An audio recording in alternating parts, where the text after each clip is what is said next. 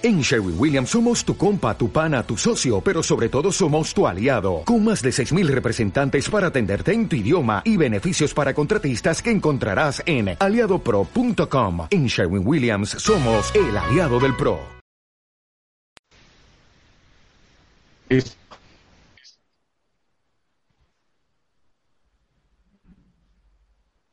Listo. ¿Qué tal? Buenos días, ¿cómo están? Saludándolos acá desde esto que se llama ultraficción.com. Comenzando este especial que obviamente por la fecha, eh, pues tan comercial que existe, sin embargo, que viene desde la antigüedad, desde esa Lupercalia romana. Nosotros no vamos a celebrar la Lupercalia, pero vamos a celebrar el amor entre los cómics. Le estamos saludando en la mañana. Valente Espinosa, ¿qué tal? Muy buenos días. Amigos, muy buenos días. Qué bien que están acompañándonos. Vengan a darnos todo el afecto que les sea humanamente posible y nosotros corresponderemos con una palmada en la espalda. Ricardo Quechua. ¿Cómo están amigos? Tahití es un lugar maravilloso. Mágico. Mágico, perdón. Tahití es un lugar mágico. Rafael Delgado.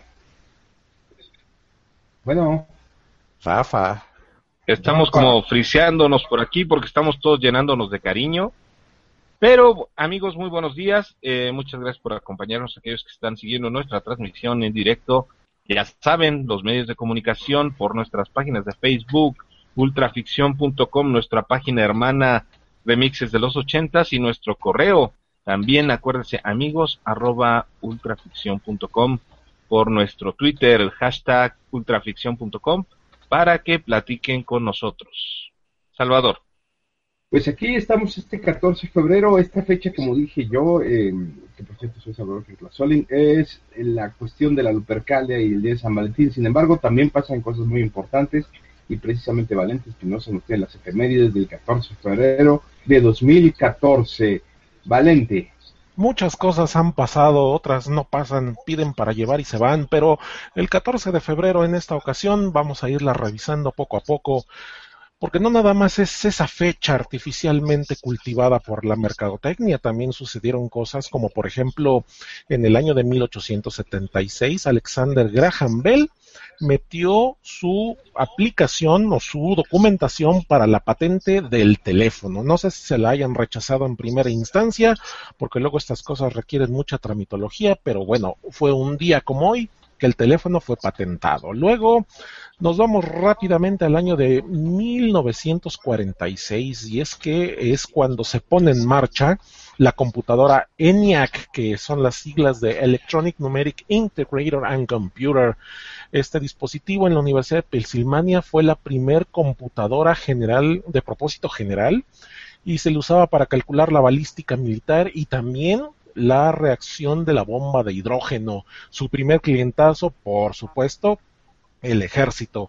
Y pues eh, tenía un montonal de bulbos, un montonal de cables, pasaba descompuesta la, la mitad del tiempo debido a que los bulbos se estresan demasiado pero tuvo una vida muy calculada esta computadora. Luego nos vamos a el año de 1989. Un día como hoy se colocó el primer satélite de posicionamiento global en órbita. Y estos satélites que giran alrededor del planeta y que te permiten que con tu GPS puedas detectar en dónde te encuentras, en qué parte de superficie, qué altura, en la latitud, la longitud. Y si quieres impresionar a tu novia con uno de estos satélites, hay un, hay un servicio donde puedes calcular los destellos de los paneles solares en el amanecer o en el anochecer. Y si le quieres decir a tu esposa, mira, te voy a, a hacer que concedas un deseo, va a aparecer un destellito por ahí y ahí lo ves y ahí le dices. Y por último, un día como hoy, en el año 2002, el señor Sylvester Stallone le mete una mega demanda a Kenneth Starr porque pues el señor le dijo, no, vende el Planet Hollywood, ahorita es cuando, no te quedes con esa franquicia y que pierde mi estimado Stallone, pues así estuvo, no todo fue amor y amistad en estos lares. Salvador. Efectivamente, muy interesante, muy interesante lo que dijiste acerca de la E, mi estimado Valente. Eh, pues esta máquina es básicamente lo que tenemos ahora. No, creo que ahora tenemos más capacidad en una computadora personal en casa, ¿no? Pero muchísimo más. En tu teléfono inteligente, muchísimo más, claro que sí, pero lo usamos para tomarnos selfies en el baño o para estar este, mandando textos insulsos a los amigos, en fin, es, es la eh, opulencia del poder de cómputo en el bolsillo de tu camisa. Prometo que voy a usarla para calcular balística de ninguna. Eh, Nomás con que le tires a la cabeza. no, la, la, cabeza puede fallar, ¿eh? La cabeza puede fallar. Bueno, pues vamos a, ya estamos desviándonos del tema contrario, estamos en el tema de la guerra y del odio, y el tema de hoy es el tema del amor. Eh, mi estimado Ricardo, tú nos tenías una lista muy interesante acerca de los amores en la ciencia ficción. Exactamente, mi estimadísimo Salvador. Déjame este, pasar a la lista. Dentro de los amoríos que se comentan en la ciencia ficción, tenemos primero el de Sarah Connor con Reese en la película de Terminator. Esta, este amorío de una sola noche, la cual produjo a John Connor, el que se supone que salvará la humanidad del, del apocalipsis. A ver, ¿qué opinan de, este, de esta historia? la historia del Terminator es una historia de círculo temporal que se cierra, ¿no? Porque John Connor sabe que es su padre y lo manda al pasado a embarazar a su madre para que... Eh, más bien es un producto del egoísmo, ¿no? De John Connor, porque si no él sabría que no nacería. Sí, de cualquier otra forma él, no, no, iba a nacer si no manda este y, y, sabe que lo manda a morir, ¿no? Entonces también está bastante fuerte. Bastante fuerte el asunto. ¿Qué otro, qué otro amor tenemos? Tenemos el león solo y la princesa Lía. Ese es un amor, un amor tan, tan fuerte para que no fuera triángulo amoroso con Luke Skywalker, de repente ya era su hermano. Entonces ya se libró el, el, triángulo amoroso, entonces ya estuvo libre que para que el pirata este, enamorara a la princesa. Oye, pero... ¿Cómo ver, Rafael? Pues a mí, a mí ahí, en ese triángulo amoroso no me, no me preocupa realmente la princesa Lía ni me preocupa Han Solo, a mí me preocupa Luke, que se quedó ahí como el perro de las dos tortas, ¿no? Y además bien prendidote el cuate, ¿no? Este, y luego con que salgan eso de que, pues es mi carnala, dices, ay, güerejo, patas de conejo, ¿no? Como que, ¿qué pasó? Entonces, este, pues, pobre es uno de los, de los amores desdichados, pero bueno, luego ya, este, alguien por ahí inventó que se enamoraba de, de Yaden o Jaina, no me acuerdo, con, en unas de estas de novelas del Imperio, este, por ahí, eh, otra aprendiz del lado oscuro que medio sí, este, tiene ahí su romance raro con Luke Skywalker. Bueno, pues, pobrecito, ¿no? Este, muy Jedi, muy Jedi, muy papas fritas, pero pobrecito. Pero se quedó es, aullando en la loma, como decimos aquí en México, al pan de las tinangas, ¿no?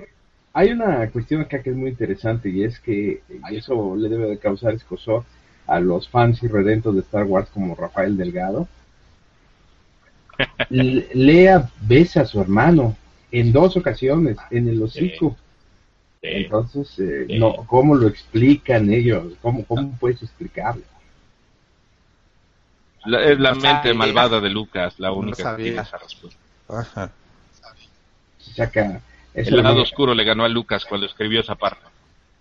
Aunque yo creo que él no sabía ¿eh? que iba a ser la hermana de Lucas. O sea, él sí iba a seguir con el triángulo hasta que alguien le dijo, oye, el final de El Imperio es tan bueno que no puedes permitir que eso sea un triángulo amoroso. Cámbialo. Ah, bueno, y eso, eso y el resto del, del guion cinematográfico, mano. Así de, oye, este, alguien le ha de haber dicho, de verdad, en su sano juicio alguien le va a haber dicho, este, deja que otra persona dirija, ándale, hazle caso a tus escritores, este, pon a otra persona que diseñe los personajes, este, no, ándale, dale chance, mira, son creativos también. Alguien le ha de haber dicho, ¿no? Y este, ah, es más, alguien le ha de haber dicho, ya por favor, suelta esa licencia y vendes a la Disney que hagan algo con eso que tienes ahí. Bueno, yo creo que eso. pasó? yo creo que eso se lo dijo se lo dijo un, un señor de traje y todo, que él no conocía, que llegó y tocó en su casa y dijo, oiga, aquí está el cheque, ponga usted los ceros y eso, y nos vende. Entonces dijo, ah, bueno, entonces ni lo conocía, ¿eh? Y no tuvo que, no tuvieron que decirle más, fue una cuestión ahí de... también, también así le dijeron cuando, cuando suelta Pixar, por favor, deja Pixar. Ándale, no sirve para nada, deja tú nada más con este Skywalker Sound y este Ándale, haz otra cosa. No, pero, y ya mira, con esta lana es otra película. de amor medio terrible, ¿no? O sea, se acababa de, divorciar de Marcia Lucas, este, necesitaba pagar dinero y para no pagarle con acciones de sus empresas y quedar con alguien que no estaba este, a gusto con ella y darle control de sus compañeros, mejor a vender esto, esto, esto y esto, te voy a dar el cash y ya a la fregamos. Sí. Historias de amor trágicas que solamente se ven en el mundo de la ciencia ficción. Bueno, de hecho, hablando de esto de Star Wars, tenemos otra historia también así medio terrible, exactamente de ese universo. Tenemos la historia de los padres de los Skywalker. Ah, yo creo que Skywalker y Padme Amidala que también no terminó, que terminó bastante mal, ¿no? Esa. Primero, primero la sí, así medio a saltacunas. Ajá. Este, y después, este, ¿cómo termina esto, no? Así medio. Medio tétrico termina. Ya estaba grandecita, este. Sí, bueno, este, también muy dramático porque. Eh, a ver, Salvador. No, no, eh, yo la duda que me entró ahorita que me estaba mencionando es qué edad tenía Midala cuando conoce a Anakin. 14, se supone. Yo creo que como 8. Ajá, 14, 15 años. Ella tiene 14, 15 y él tiene 8. O sea, le lleva 7 años. Entonces sí, es bastante, bastante saltacunas. Cosa que no es imposible en la realidad tener una relación de ese tipo. Comúnmente siempre es al revés. el, el, varón es más empezando a esa edad. Ah, eh, bueno, pues eh, Cachua, tú porque te tardaste, pero pues Salvador a los dos años ya estaba, pero si puesto, presto y derecho, o sea, ah, no, no, Salvatore. No, pues yo, yo, yo fui niño precoz. Oigan, tú porque, tú porque fuiste niño inocente, Cachua. Ya, ya tenemos comunicación a través de eh, remixes de los 80. Me preguntan que entraron a la página, pero no se ve la transmisión de la página. ¿Cómo le hacen para ver la transmisión de la página? Este, no, ya en, en, un, en emisión está, este, de hecho... Eh, ¿De qué lado está? Sí, en, en, la, en la página de Ultraficción se pasan ustedes a emisión, Ultraemisión, y ahí en Ultraemisión pueden ver el video del día de hoy. Ultraemisión, correcto. Y bueno, pues ya, ya estamos fíjate que el tema de hoy parece que va a pegar porque ya estamos, estamos teniendo comentarios, bueno, no comentarios, pero ya tenemos a Oscar Rodríguez, Angélica Casillas, José Alejandro Ramos, Julieta Covarrubias y Terrazas y Mapi Brimo ya están conectados con nosotros, escuchando la transmisión. Les mandamos a todos, a todos ellos un gran saludo un gran abrazo de nuestra parte por ser Día del Amor y la Amistad y pues por ser fans este, constantes seguidores de nuestro programa. Exacto. Para que vean dónde... Pues bien. a ver, este, Salvador, otra pareja... Lo acabo de revisar y ya está. Y ya está. Otra pareja que tenemos aquí en esto es el señor Spock y Uhura, ahora en la nueva versión de, de Viaje a las Estrellas. Eh, el cual es bastante raro porque en, las películas o en el universo anterior habían puesto como que Scotty se queda con Uhura, pero ahora se les ocurrió poner el señor Spock y está así medio extraño esto. El señor Spock, yo, yo lo veo muy raro, ¿eh? A mí me gusta lo más. Que, lo que pasa es que... ¿Qué, qué, qué? Ya cualquiera, cualquiera que tenga las orejas puntiagudas y ese pelado de casquito, Ajá. Lo que tú no sabes es que... El peinado de aquí a lo que voy... Sí, aquí a lo que voy es que hay que recordar que este Spock es un poco más humano, tiene un poquito más de dudas. El Spock anterior era un poco más frío, eh, eh, se, se dejaba llevar más por la conducta lógica, por el lado vulcano, y aquí este personaje lo tratan, el eh, que interpreta Zachary Quinto, este, eh, lo tratan de, de hacer un poquito más dudoso. Acuérdense, por ejemplo, de las primeras escenas de, eh, este, de Spock en su planeta. Pues es un cuate que lo están regañando, es un cuate que no entra muy bien en los parámetros de, de ¿cómo se llama?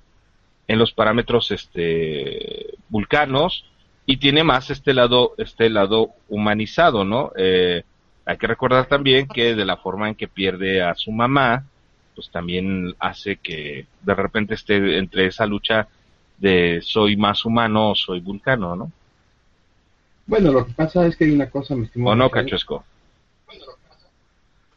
Exactamente, ya es como un personaje un poquito diferente, ¿no? De, lo que era el, el, otro Spock. Yo creo que este actor lo que quiere este, pues, también hacer su propia versión de los personajes, ¿no? Lo cual este, yo creo que es muy eh, es benéfico no hacer una copia carbón de la interpretación de los otros actores, sino hacer su propia versión del personaje para darnos algo nuevo, ¿no? Una versión nueva de todas esas este, historias.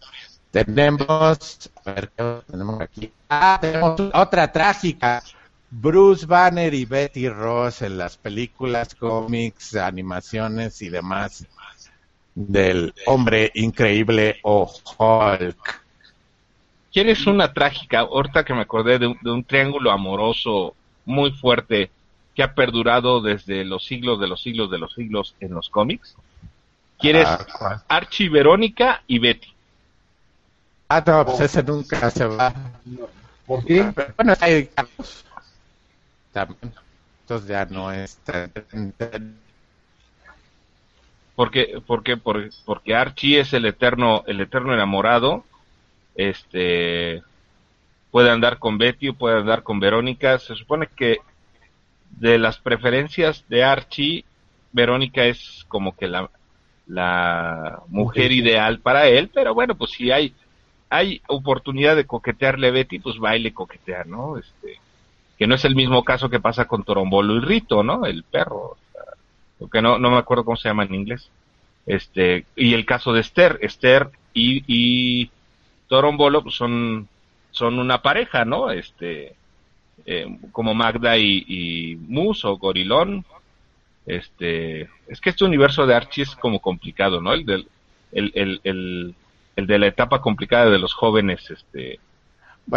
pero, lo primero, así, viendo lo realista, ¿no? O sea, este, Verónica es rica, es guapa, es otra. ¿Qué le ve a Archie? O sea, en buena onda, ¿no? Este, sí, pero Verónica es, es rica, guapa y todo lo que quieras, pero su papá la manda a estudiar a la, a la preparatoria Riverdale, o sea, este, el papá de alguna forma no quiere que sea tan pretenciosa como de repente suele serlo, ¿no? Entonces, ¿qué le ve a Archie? Pues yo creo que es el lado, ese lado amable que, no, no sé qué le vea. la verdad es que lo iba a justificar, pero no, la verdad es que no sé. Bueno, Eh, sería cuestión de situarse en una cuestión. ¿Qué edad tienen los personajes de Archie? Yo siempre he pensado en eso. De 18 no pasan, deben de estar empezando la prepa. Y a, esa edad es obvio. ¿A qué edad puedes empezar a manejar? En los, a, los 15, 16. Entonces, Archie tiene, eh, Archie tiene 16 años. Son unos inmaduros. Todas sus aventuras transcurren de los 16 a los 18, que es cuando termina la prepa. Sería interesante ver qué sucede. Y ya hay una película que se llama Regreso a Riverdale, sobre ellos regresando ya mayores a Riverdale y reencontrándose, ya Torombolo es un psiquiatra, etcétera, ¿no?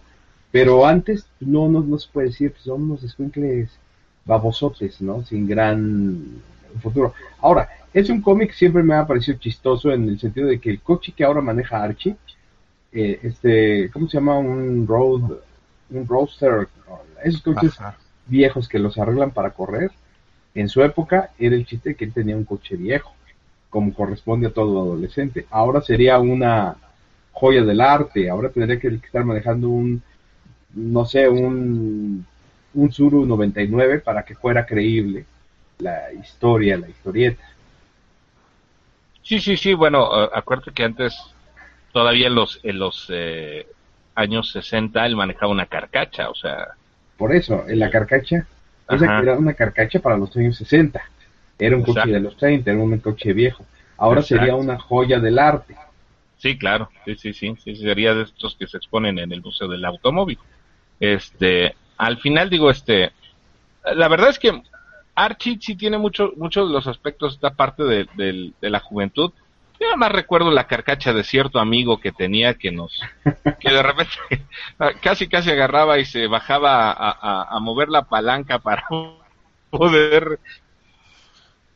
El, sí, como no, la maravilla mecánica.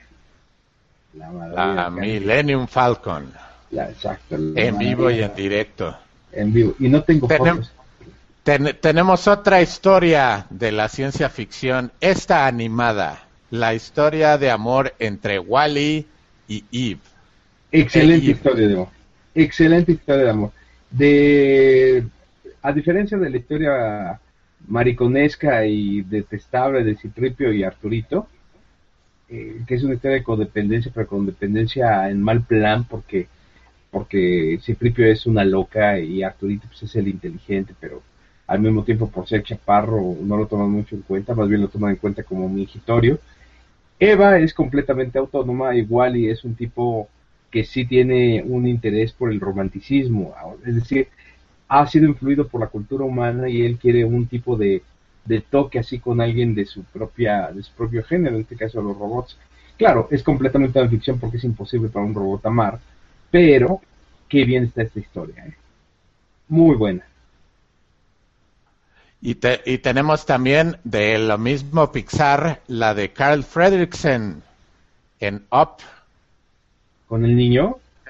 No, no, no, con su esposa. Ah, ya me parte de la película, ¿qué pasó? Ya me habías espantado. muy buena historia, muy buena historia, ¿no? Y muy bien resumida. Realmente esos minutos en los que te resumen la historia de amor entre eh, Carl y su esposa son impagables. Es lo, yo creo que es lo mejor de la película. A mí en lo personal, Up no me gusta para nada, ¿eh? no, pero esos primeros, eh, esos primeros minutos son una película en sí misma. Exacto este, que no necesita diálogo, no necesita nada y la entiendes perfectamente bien.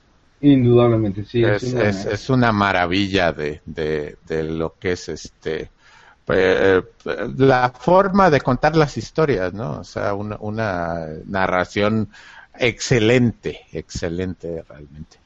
bueno, tenemos esto. Ahora también, Salvador, tenemos a las novias de los superhéroes.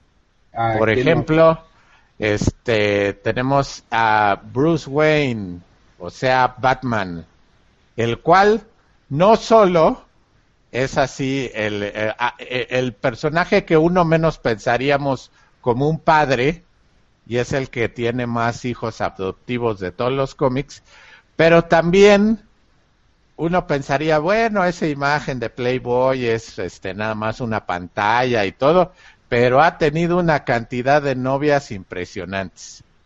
Tuvo desde el principio a Julie Madison, que era la que aparecía en los, en los primeros cómics, en, los este, 30s y 40s, pero ahí la hacía así como que la damisela en peligro y demás cosas, era la que secuestraban este, los villanos y él, y él la tenía que, que salvar. Después tuvo a Vicky Vale, que Vicky Vale era la, este, ¿cómo se llama? Como que su Luisa Lane, ¿no? Ajá. O sea, eh, como que le hicieron un equivalente a una Luisa Lane. Este, luego estuvo la, la Socialité Silver St. Cloud, que también es otra de sus, de sus este, novias. A, se ha manejado en algunas historias de cómic y también en animación que la Mujer Maravilla ha sido su novia. Ha tenido a dos villanas como sus este, amoríos. En algunos universos alternos ha tenido hasta hijos con ellas. que es Gatúbela Italia al Ghul, la hija de Razas Ghul. Entonces ha estado movido en ese, en ese sentido, ¿no? El Batman con todas estas novias. Pero, a ver, eh, Talia sí es, eh, Talía, me gusta más decirle Talía porque se parece más al nombre griego. Con Talía, el hijo es real, forma parte de la continuidad de este Damian. Ahorita sí, antes no. O sea, antes de los cómics que ahorita se están publicando, se estaba manejando como que era un mundo alterno, un Elseworld, el, el Son of the Bat, o que lo habían dado en adopción. Esas eran las dos, pero realmente no, no lo habían este, asegurado. Después ya ves que salió en, este, en Kingdom Come, sale su hijo así ya, ya como adulto. Este, y entonces se, se, había estado manejando que sí, que no, que si era continuidad o que no, pero ahora ya en los nuevos cómics de 52 sí efectivamente lo, lo ponen como que es real o que está dentro de la continuidad, más bien eso de es real, más bien sí está dentro de la continuidad normal de los cómics, más sin embargo no es la misma historia. The Son of the Bat es otra historia diferente en la cual parece que lo engañan, lo duermen o algo así y a través de eso es como tienen el hijo. Este, la verdad lo tendría que releer cómo está esto porque ya son varias versiones de cómo es que nace Damian, el cual ya se murió, entonces este volvemos este la matazón de Robbins es la, la moda en, en todas las épocas aunque hay otro Elseworld donde él sigue vivo, eh, se llama Liga de Murciélagos, ¿no? Me parece. Cuando ah, él está vivo y ya Talia ya es mayor. y obviamente Ra's sigue viviendo, pero Batman murió según esto en esa, en esa historia, ¿no? Ya hace muchos años. Sí, sí, hay, hay de hecho varias, varias historias en las que él, él aparece así como ya como adulto, pero volvemos, se supone que son, este, mundos alternos o rollos ahí por el estilo. Para, para todo esto. Bueno, tenemos pues, ese, ese fue Batman. Luego tenemos a Peter Parker, el cual también ha tenido bastantes novias durante su este, historia de publicación. La primera es Liz Allan, que es una compañera de él este, en, en la eh, secundaria. Después anda con Betty Brandt, la secretaria de J. Jonas Jameson, este, la cual así como que después le decía, oye, sabes que como que soy demasiado este, eh, adulto como para ti. Tiene a Gwen Stacy, la, la, hija del capitán George Stacy este, a la gata negra y a, eh, a final de, eh, al, por último a Mary Jane Watson. Entonces ese también, aunque muy nerd y muy lo que sea, pero ha tenido muchas novias. Exacto. Es una de las cosas más, este, más tremendas de los cómics, porque todas las novias con las que anda Peter Parker terminan mal. Y mira, según se escuchan los rumores, sí iba a morir en este en esta película sí iba a morir esta Gwen Stacy. Pues trae, trae la misma ropa que, en el cómic donde muere, entonces es muy probable. Y filmaron en un puente, entonces, pues esperemos que sí se dé y que... O sabes que me encantaría de la película que terminara con ellos caminando en el puente y que de repente se vea que se está acercando el duende verde y la maten para la siguiente. Pero mira, mientras tanto vamos rápidamente al sol naciente donde el amor se rodea de discreción, el amor se rodea de misterio, pero al mismo tiempo es un amor bastante pervertido y puerco, como nos ha enseñado el Y vamos con Valente Espinosa, que nos va a hablar acerca del amor en el manga y el anime. Valente. El que hambre tiene en pan piensa, dice el sabio. Entonces, si ustedes les late esta onda que, sugiere Salvador, hay para todos los gustos. Afortunadamente, el japonés es muy propositivo y experimental hasta en ese ramo, pero vamos a dejarlo hoy en la tibieza de la manita sudada y de la costumbre en Japón referida a el día de San Valentín. Así que, eh, si no disponen... Una, pregunta, ¿tú has estado en el día de San Valentín en Japón? No, pero muchos extranjeros sí, y pues este es, es reiterativo, hasta medios noticiosos reportan todo lo que ha significado este evento, así que pues sí, ahí está, ahí está el día amoroso. Nos Vamos, arrancamos. arráncate. Bueno, pues ah, pues el día de San Valentín, uno de los días más románticos, pero si estás en Japón, esto significa chocolates. Así que los muchachos en el día de San Valentín reciben chocolates de obsequio por parte de las mujeres. Esta es una, eh, una tradición que se llama choco o algo así como chocolate por obligación y es una es una costumbre que pues bueno a los extranjeros nos causa así este extrañeza nada tiene que ver con el amor y pues este, durante mucho tiempo eh, las compañías eh, que hacen dulces, caramelos, se han beneficiado de todo esto. Y es una situación en que todas las em, niñas, mujeres, las muchachas, regalan un chocolatito a compañeros de escuela, de trabajo, solamente pues porque han sido pues buenos amigos, pero inclusive hasta regalan a quienes les caen mal, porque es una situación como de compromiso. Este, pero esto tiene vuelta así como cuando te sacas Salvador el muñeco en la rosca y tienes que entrarle con los tamales, pues igual cuando si tú recibiste chocolatito el 14 de febrero, estás obligado a devolver un regalito un mes después, el 14 de marzo, a todas las que te hayan regalado algo, tú también les tienes que devolver un regalito. Y nuevamente es en esos términos, en términos de amistad, de, que, de camaradería, de, de integración social. Estos, los días previos a el día de San Valentín, las empresas chocolateras venden la mitad de su venta anual tan solo en las semanas previas al 14 de febrero. Así que con esto comprenderás que es una industria bollante, es una industria pesada, sale una gran cantidad de obsequios, regalitos, pastelitos y demás. Es ahora sí que es el agosto para las empresas chocolateras, como decimos por acá. Bueno, pues pasamos ahora a mis tres elegidas de anime que hablan del tema de amor y ninguno es y me temo.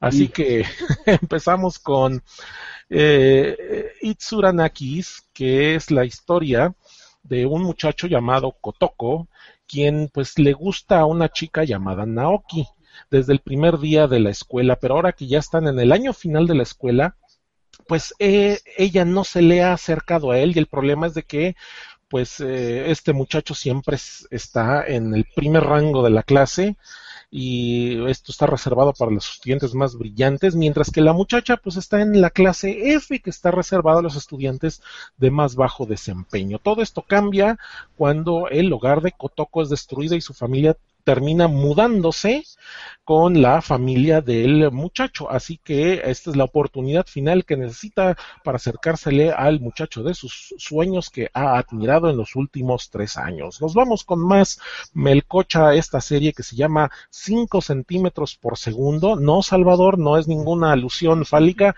Está producido por el famoso Makoto Shinkai y 5 centímetros por segundo es una película realmente impactante en el aspecto visual, ya que también se mete dentro de los intrincados pasajes del amor. Takakaki Tono ha, ha estado intercambiando cartas, correspondencias con su amiga de la infancia, Akari Shinohara, por años y hasta que finalmente tienen la oportunidad de encontrarse. De esta manera la conoce y pues empieza aquí a darse todo este entramado en el amor, el primer amor y el primer beso de los 13 años. Qué bonito. Y pasamos finalmente a, sí, ya sé que ya te está dando asco y repugnancia, Kaichu no, Me está gustando las historias. Aquí esta es la historia de una muchacha que trabaja en un maid café. Para los no iniciados y los no entendidos, el maid café es una cafetería atendido por muchachas que están disfrazadas o personalizadas con algún disfraz de algún personaje de anime o vestidos de la época victoriana. Este, son extremadamente complacientes en cuanto a amabilidad. Y bueno, es la historia de esta muchacha que trabaja en un maid café y este, pues claro, recibe mucha, mucha, mucha atención, muchos coqueteos que ella no desea. Y para, pues, ella no quiere que su chamba, su trabajo de medio tiempo lo sepa nadie más. Y además esto lo empeora porque ella es la presidenta del concilio de estudiantes en la escuela, una escuela donde el 80% son muchachos, y ella tiene una imagen que mantener, no solo como figura autoritaria, sino como protectora del el reducido número de estudiantes mujeres. Las cosas dan un giro cuando uno de los muchachos más buscapleitos, Takumi Usui, descubre cuál es el trabajo de medio tiempo de la muchacha. Y bueno, pues en vez de decirle a toda la escuela, este chavo empieza a ir todos los días a esa cafetería, a conocerla y a estar platicando con ella. Y pues ahí es donde va creciendo todo este tema de amor. ¿Qué les ha parecido todo este contexto de amor y amistad y sentimentalismo? Pues eso es lo que nos ofrece la animación japonesa. Esas son mis tres apuestas a los mejores temas de anime. Salvador seguramente tiene referencias de material hentai y ya lo trataremos en un programa especial. No, yo no, no, no, veo hentai, pero me, me quedé con una duda. ¿Tú, eh, ¿Cómo se llaman los cafés? Los, los Made Cafés, dice. Made Café. Ok. ¿Tú viste Cloud Atlas, la película? Sí. Ah, bueno. Sonmi es eh, una mesera de un Made Café. Sonmi en el futuro, en el año 2000 no sé cuánto. 2144, 44. Ese es un Made Café. Así es. Ah, ok. A ver, yo nada, nada, más quiero contradecir una, una de Valente. A ver. Where is Candy Candy? ¿Dónde está Candy Candy? Candy ah, Candy es por excelencia. Pero Candy Candy es por excelencia. vivió la Segunda Guerra Mundial, tuvo dos hijos, los perdió, este, luego anduvo con otro cuate que era alcohólico, y ese fue el fanfiction que le hicimos para tratar de cerrar todo este empalagoso tema de Candy Candy. Sí, por supuesto, pero somos más contemporáneos. Pero, Candy Candy sí continúa. No, en Italia sí continuó. En Italia continuó como historieta. O sea, en Italia se quedaron tan picados con el manga original y no les gustó cómo terminó que ellos por sus pistolas agarraron y se pusieron a darle continuidad. No tengo material de eso. Fue muy de mercado local. No trascendió a más. Atendió a una necesidad ahí eh, del público italiano. Pero sí, Candy Candy sí continuó solo en Italia. Y es que, es que uh, haciendo la referencia de estas, de estos dramas amorosos, Candy Candy, digo, por excelencia, es el anime más empalagoso a mi gusto. Que yo te voy, a, te voy a decir, este, honestamente, yo sí me lo reventé cuando era, cuando era chavito. Yo también. Y lo pasaban por el canal 13 de Imevisión. Me acuerdo que era como a las cuatro y media de la tarde o a las tres de la tarde. Yo sí me reventé todo Candy Candy. Y, y a mí, bueno, digo, era como la telenovela que en ese momento de chavito podía uno acceder, ¿no? Nada más que era dibujitos animados. Y luego, obviamente, veía Candy Candy porque después este se aventaba uno eh, La Fuerza G, ¿no? Este también un, un anime de estos de este no me acuerdo cómo se llaman en japonés, estos este esta patrulla patrulla este eh, hecha por jóvenes también, ¿no? Este y bueno, era, era padre, pues, pero me acordé por Candy Candy porque algún, seguro alguno de nuestras personas que nos está escuchando va de repente a decir, bueno, es que Valente no dijo esto, ya mencionamos Candy Candy como el prototipo a seguir de las historias de amor japonés. Renovarse o morir, por eso traje tres historias más recientes, más contemporáneas, pero sí, Candy Candy, creo que todavía hay quienes se acuerdan, pero pues hay de eso y de eso hay más. Candy Candy, si me buscas tú a mí. Te dije. ahí está, ahí está el fan número uno de Candy Candy. Pues. No, a mí me gustaba más otra historia, que era de unos niños que molestaban a una niña y que era, era así como la pequeña Lulu, pero no puedo recordar cómo se llamaba y que el tema musical era eh, que vi, primero cantaban los niños y decían que vivan los niños y luego cantaban las niñas y cantaban que vivan las niñas. ¿Cómo se llamaba esa ese anime? Era medio infantil, no sé si es Sandy Bell, no creo. Era otra No, ni idea. No, pues es que ese anime que estás diciendo se llama Un sueño de este de verano de Salvador que No, no, sí existió, sí existió. Eh, si yo me acuerdo del hombre par que sí existió. Y, ah, sí, bueno, pues el hombre par, digo, por ahí hay, hay un hay un video en YouTube en donde este puedes ver un capítulo, creo, nada más está en español. Por cierto, este saludos a, a, María Antonieta de las Nieves, que era la voz del hombre par. No, es que María Antonieta de las Nieves le dio voz a muchísimas cosas muy este importantes. Sí, ya cuando se enchilindrinó ya perdió la gracia, pero bueno. Y debo decir que la señora, ahora doña María Antonieta, doña Chilindrina, así como la ven ustedes como Chilindrina, ella salía antes de un programa que se llamaba Los Caballeros de la Mesa Cuadrada, y era un bombón, por eso era la mococha pechocha, porque estaba guapísima la niña. Pero bueno, eso es el pasado. Luego les estaremos pasando más de eso cuando hablemos en algún programa de series de canal. ¿Qué? ¿Cómo luego, luego, luego, luego estos días del amor y la amistad, este, te brotan a ti los amores platónicos, ¿no? Los amores platónicos. No, pues, en ese caso será tu amor platónico, señorita Cometa. Ese era, sí, realmente tu amor platónico. Por supuesto, yo creo que fue el amor platónico de muchos de nosotros cuando éramos chavitos, ¿no? Porque además, este, de repente, eh, eh, era una muchacha muy guapa, es una señora muy guapa, este, y bueno, pues, este, te hacía de repente tratar de observar más detenidamente eh, el, el, programa, no solamente por la cultura, sino por esta relación que tenía pues con los chavitos, este, una jovencita, este, de, de cierta edad, que tendría 14, 15 años también, 17 años. Como 17 años. La, el personaje de la señorita Cometa. Sí, como 17 años. Ahora es una cosa absolutamente increíble. Eh, no creo que en los años 60 el personaje del papá eh, creo que hoy es impagable en, en Japón pagarle a una persona para que atienda tu casa, mucho menos para que viva ahí de, de tiempo completo, ¿no? no, pero además, además, por ejemplo, era, era de estas casas todavía grandes zonas, ¿no? Este, yo me acuerdo porque eh, Takeshi Koji subían a su cuarto, este, y ahí, bueno, pues tenían hasta su escritorio, se podían subir el escritorio, se bajaban por la, por el techo a través de la ventana, condenados chamacos, ¿no? Este, pero bueno. Okay, ahí está tu amor platónico, señor. Es mi amor platónico. Es como el señor Sheffield y la, niñera, ¿no?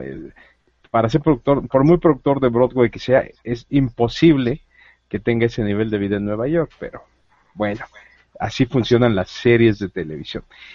Vamos rápidamente a continuar con estos temas eh, románticos, situaciones del amor en la ciencia ficción.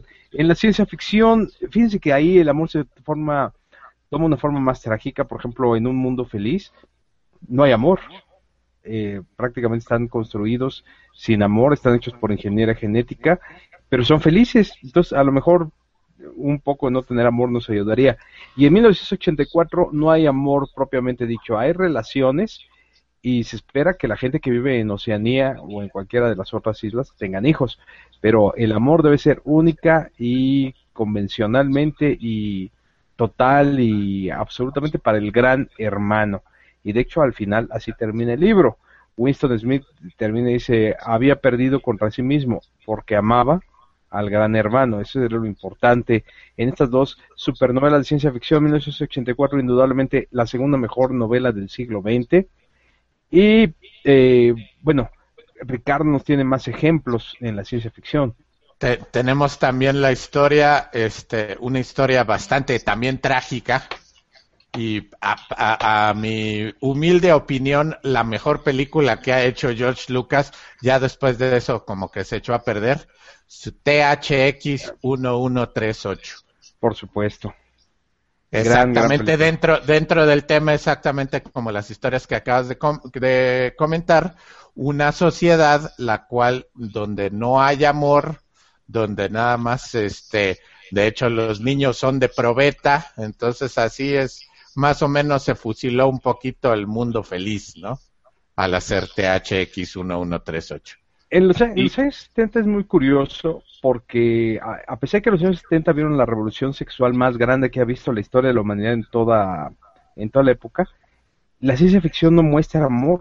En los años 70 el amor sale de la ciencia ficción y se concentra eh, únicamente en la cuestión, bueno, no maneja la cuestión sexual mucho, pero sí la cuestión del desánimo y de general, realmente los seres humanos en el futuro, según la ciencia ficción de los 70, tienen relaciones para saciar su su, necesidad, necesidad pero no hay amor. Sí, sí, aquí por ejemplo estaba yo eh, tratando de traer estos conceptos eh, que están ustedes diciendo, donde efectivamente en estas sociedades no existe el amor, sino existe solamente el orden reproductivo. Y eh, bueno, eh, la película que nos acaban de mostrar de Man of Steel, los criptonenos tienen un mismo sistema de vida de este tipo, ¿no? Digo, la, la concepción de Kal-El es de una manera, em, ¿cómo se le dice? Pues de relación de pareja, a diferencia de cómo el resto de la sociedad se, se cría, que es pues, por medio de estas cámaras este, que tienen eh, ahí para formar a los, a los individuos, y incluso ya ahí se les asigna una, una, un oficio, un trabajo, ¿no? Este, a lo que se van a dedicar toda la vida. ¿Qué son un poco los conceptos que ustedes están manejando que vienen de la ciencia ficción? Se ha trabajado mucho en, las novelas que ya, ya, estuvimos comentando en el, en el tema este, en todos estos mundos, principalmente en Solaria. Recordará, Salvador, cómo se maneja en el mundo Solaria de que aparecen las, en las cuevas de acero y todo esto. ¿Cómo es el amor? ¿Cómo es el amor? Pues no existe, porque de hecho los solarianos viven en casas así que viven, que, que miden kilómetros y kilómetros este, hay toda la opulencia, pero las parejas viven en esa misma casa y de hecho también los niños son de probeta. Exacto, sí, cierto. Y de hecho el ver a las personas de forma este en vivo para ellos es la forma es una cosa asquerosa. Ellos se comunican de la misma manera que nos estamos comunicando nosotros exactamente en este momento exactamente a través de la de la computadora. Es cierto, este mundo maravilloso creado por Isaac Asimov. Isaac Asimov, fíjate que la cuestión del amor, él, él era muy práctico en ese sentido, y ya en sus ensayos él escribe obviamente sobre el amor, como mencionamos la vez pasada en el programa dedicado a Isaac Asimov, busquen sus ensayos, son muy buenos. La visita al tiranosaurio, editado por Acal, o La receta del tiranosaurio, que son dos libros, también tienen varios ensayos.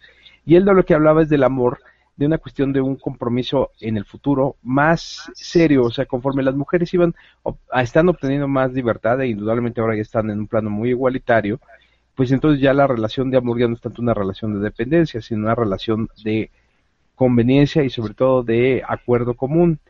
Y él escribe que esa va a ser el tipo de relación en el futuro. Creo que nosotros ya tenemos la fortuna de estarlo viviendo. Nuestras eh, abuelas no pudieron, o, no podían optar por ello. En cambio, nosotros fácilmente podemos optar, ya sea con parejas bien establecidas como las de ustedes o pues por la soltería, ¿no? Como Michael Jackson y un servidor. Pero lo importante es que puedes optar.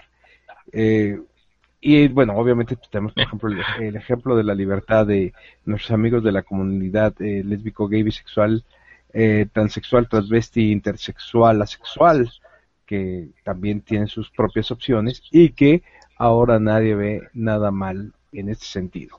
Pues nos tenemos que despedir. Rafael Delgado, muchas gracias. Híjole, este, ahorita que hablaste de tu comparación de Michael Jackson y tú, se me ocurrió nada más una forma en cual tú y él son exactamente idénticos, pero lo vamos a discutir en otro programa, porque sí es algo digno de la ciencia ficción. Cuidado, mucho cuidado. Sí, no, pero mira, es que en este programa no podemos discutir de los grandes tamaños, ya lo dejamos para... No, no, no estoy hablando, no, me que, que no estoy hablando de los grandes tamaños, te lo juro, pero fuera del aire te lo, te lo, Este, ok, amigos, muchas gracias, gracias por escucharnos, feliz Día del Amor y la Amistad a todos ustedes, eh, se pásensela bien, recuerden, si no hay amor, no hay calor de hogar, échenle muchas ganas, nos vemos. Eso, cada quien que acabe con una frase. Ricardo Cachúa. Amigos, muy feliz día del amor de la amistad. Pásensela bien, disfruten y sean felices. Mi estimado Valente Espinosa. Amigos, gracias por acompañarnos en este episodio y recuerden, busquen el amor en el presente o también en el futuro, que ahí también se hace presente. Y yo soy Salvador Kiotlazolin, les deseo hoy una feliz Lupercalia, eh, que los golpeen fuertemente con tiras de, de cordero sacrificado y como se hacía en la antigua Roma y que la pasen ustedes muy bien. Y yo solamente cierro este programa como cerraron los Beatles su carrera con esta gran frase que es la eh, que viene de la canción que precisamente termina el disco Abbey Road y es y en el final el amor que tú tomas es igual al amor que tú hiciste. Muchas gracias, estamos